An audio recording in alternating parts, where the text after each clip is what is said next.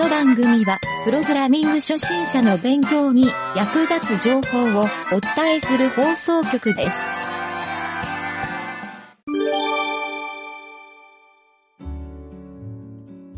はい、どうも、ゆげたです。えー、今回はですね、ちょっと最近あった、えー人から相談された話というのを話してみたいと思います。えーとですね、仕事でちょっと最近お付き合いしている会社の、えーと、役員の方ですね。まあ、その会社、ちょっととある上場会社でして、前から仲良くさせてもらってる方で、まあ、あの、友達みたいな感じでお付き合いさせてもらってた人なんですけど、あの、ちょっと縁あってですね、まあ、最近ちょっと会社でプログラマーが何人か辞めて困ってるんで手伝ってもらえないかというので、お手伝いさせてもらってるんですけど、まあ、その役員の方ですね、珍しくプログラミングにすごく興味があって、えーまあ、自分でも学習して、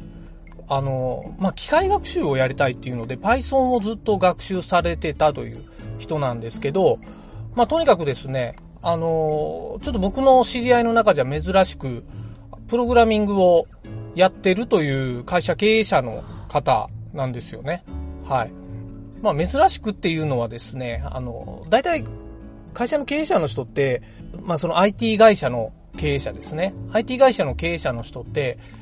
あんまりまあ、プログラミングがわからないって人が多いので、まあ、なので、社内にエンジニアチームとして、まあ、CTO をちゃんと設置して、えー、そういうプログラミングを行う部門を作ってやってるんですけど、まあ、いわゆるそこの社長さんとか役員の方は、あんまりプログラミングがわからないから、もう完全に CTO にお任せとか、まあ、技術責任者にお任せとか、まあ、中には本当に社内に開発部隊を置かずに、あの、社外開発として業務提携してたり、そのエンジニアのフリーランスの方、まあ、専門の方を雇って、え運用してるっていう会社さんもあるんですけど、まあ、その会社は上場会社なんで、ちゃんとしっかり社内に、その開発製造部隊っていうのを作りたいっていう意向もあってですね、えーただその中で、まあ、昨今ですね、いろんな事情も、世の中的な事情もあってのことだと思うんですけど、あの、プログラマーの人が、まあ、もともと長くやってた人が辞めちゃったとか、新しくこう採用ができてないとか、そういう事情もあって、えーただ、社内のプロジェクトは止められないので、えっ、と、手伝ってほしいっていう、まあ、こういうちょっと大前提があって、お付き合いさせてもらってる会社さんですと。はい。まあ、これがちょっとその方との接点のお話なんですけど、まあ、その方ですね、あの、最近ちょっとパソコンを買い替えたということで、えー買い替えた後で気がついたらしいんですけど、今実は自分のパソコンの中でバリバリのゴリゴリに Python の環境を構築していて、まあ、いわゆるライブラリーとかの、あの、そういう設定がされてる状態が、新しいパソコンに移行した時に、どうもうまく環境が作れないと。はい。っていうことで、えっ、と、その Python の環境を作る相談かなと僕は初め思ったんですけど、実はそうではなくて、えっ、と、その環境を今後パソコンを買い替えたり、なんなら本番にこうリリースをするようなことを想定すると、えーまあその方が多分ネットで調べて、で、いろいろ自分でやった結果、その思考に落ち着いたと思うんですけど、その Docker を使いたいという相談だったんですよ。はい。まあ最近では開発の環境構築で Docker を使う。まあこの番組でも Docker について何回かレクチャーをしたこともあるし、あの、いろんな話の中で Docker がちょいちょい出てきてると思うんですけど、まあよく使われてる Docker の使い方としては、えっ、と、開発環境で Docker を使って、その Docker の環境をそのまま本番に、え反映して、まあ、デプロイするっていうやり方ですね。はい。えーこれで、いわゆるその整合性とか依存関係をきれいに揃えることができるということでよくこの Docker は使われてるんですけど、あの、そういうパソコンを買い替えた時に同じ環境で作業したいっていうエンジニアの方は、多分内部に Docker デスクトップ使って構築をしてる人が多いんだろうなって、僕もその環境でやってるので、えっ、と、非常に、えー、まあそうした方がいいですよ、みたいな話は、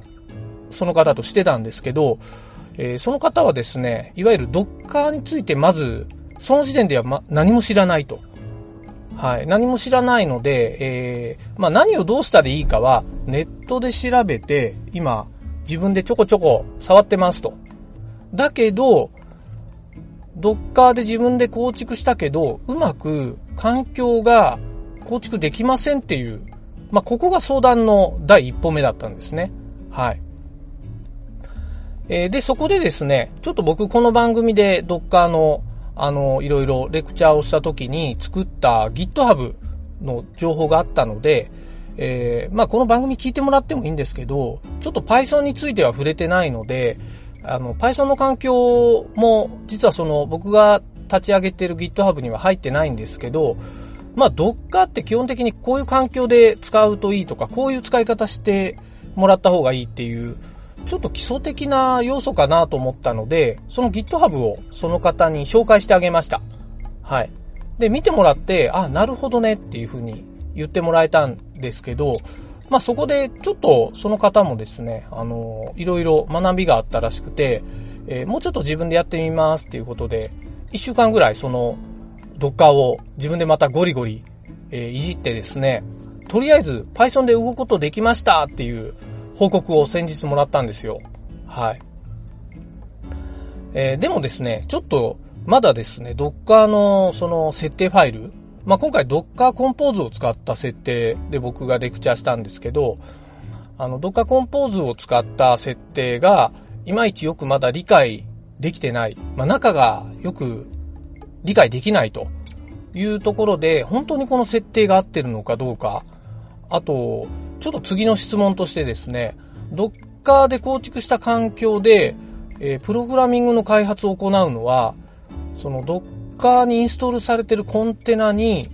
いわゆる、えっ、ー、と、ターミナルでログインをして、そこで BIM とか VI を使って、プログラミング作業しないといけないのかみたいな、あの、Mac 側で GUI でできないんですかみたいな質問を追加で受けたんですけど、あの、もちろんそんなめんどくさいこと、まあ VI がめんどくさいっていうのは、あの、全員の共通認識だと思うんですけど、あの、別に VI で開発してもらってもいいんですよ。BIM とか VI とか、あの、サーバーのターミナルを使って開発してもいいんですけど、やっぱり Mac で作業してるんであれば Mac の GUI で、いわゆるフォルダーのコピーとか、まあ、ファイルコピーもそうですけど、あの、いわゆる VS コードとかで開発した方がいいですよね。はい。そういう、ちょっと便利なツールが使えるっていうのも、あの、使用している OS 環境に依存できるっていうのもポイントがあるので、えー、まあ、結論から言うとですね、あの、簡単にできるんですよ。はい。あの、ボリュームっていう設定でパスを合わせてあげると、フォルダーを、あのー、セットしてあげるだけで、そのフォルダーは Mac で、えー、対応できるインスタンスみたいな扱いになるので、はい。それでできるんですけど、ちょっとその方がその設定の仕方がどうも理解できないというところで、えー、ちょっと手取り足取りというか、まあ、教えてあげて、えー、まだ今現在学習中っていう状態なんですけど、まあそういうことがあってですね、あの、ちょっとその方から、あの、わからないっていう質問を受けて、僕も改めてですね、あ、なんか初心者の人ってこういうところにつまずくんだなっていうところが理解できたので、はい。あの、ちょっとその Python にちょっとこだわってる、こだわってるというか、まあ Python の環境設定がどうのこうのではないんですけど、どういう環境で、どういう作業ができるっていうのを理解するところも、プログラミングの、あのー、学習を始める第一歩目なのかなともちょっと思いましたね。はい。環境が整わないと、どうしても学習が思う通りに進まないというか、そういうのありますからね。はい。学習が進まないって、なかなかのストレスですよね。多分よくありがちなのは、参考書とか買ってきて、参考書の通りにやろうとするんだけど、なんか参考書の書いてある通りにできないと。これはよく環境違いによって、あの、その参考書で、この環境でしか動作できませんみたいな担保がされてるのが、ピンポイントでやってる場合は、あの、ちょっと違う環境でやった時に、プログラミングの初心者の人って、もうその時点でつまずいてしまうんですよね。はい。まあ、これ当たり前といえば当たり前ですよね。はい。Mac で書かれてる参考書で Windows で作業しようとすると、もうなんか OS のそれぞれの名称が違うじゃないですか。なのでそこの違いとかを自分で翻訳しながらなんて、まあまあ、ちょっとスキルが高くないとできなかったりもするんで、ちょっとそういうところも踏まえて、あの、学習を進める上で、あの、そういうところに慣れていくっていうのも一つあるんですよ。ポイントとしては。はい、あるんですけど、まあ、熟練してる方っていうのは、こういうのをたくさん経験してきてるから、多分ちょっとやそっとの誤差があるぐらいだと、ものともせずに、多分全然違う環境とかでも、サクサク作業が進められるものなんですけど、まあやっぱり全く同じ環境にするっていうのは、一つ、えっ、ー、と、なんでしょうね。プログラミング学習で重要なポイントでもあるかなというふうに感じました。はい。まあその方はですね、Docker を使って今後パソコンを買い替えた時に、えー、自分がこれまでやってる開発環境と同じ状態をずっと継続できるっていう思考に行ったのは、僕は非常に素晴らしいことだなと思ってですね、はい、今回ちょっとラジオでこれを紹介しようと思って、えー、まあ、その方にはですね、ラジオで言うよとは、あの、あんまり言ってないんですけど、まあ、事後で言おうかなと思っております。はい。まあ、とにかくですね、プログラミング初心者の人が、えー、結構多くの割合でつまずくポイントである環境構築。はい。これについて今回は、えー、ちょっと一例、まあ僕の知り合いの方の一例を紹介してみましたが、まあ他にもですね、いろんな、あの、環境構築トラブルってあるんですよね。はい。まあ過去に番組でも何回か、まあいくつか紹介したことあるんですけど、はい。なんか自分の環境構築で困った話、もしありましたらですね、えー、番組まで、えー、ぜひですね、お便りをいただければ、ちょっと紹介させてもらいたいなと思います。はい。自分のトラブルはですね、あの、人の役に立つという、はい。これ、僕がブログでよくやる、えー、内容なんですけど、はい。この辺をですね、全員で共有すると、意外と、えー、コミュニティの有意義な使い方かなと思いますので、はい。皆さんもしありましたら、えー、どしどしお便りをお送りくださいませ。はい。というわけで、えー、今回は以上になります。お疲れ様でした。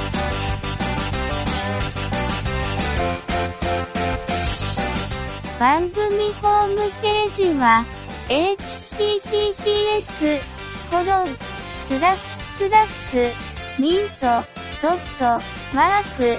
スラッシュ、ラジオです。次回もまた聞いてくださいね。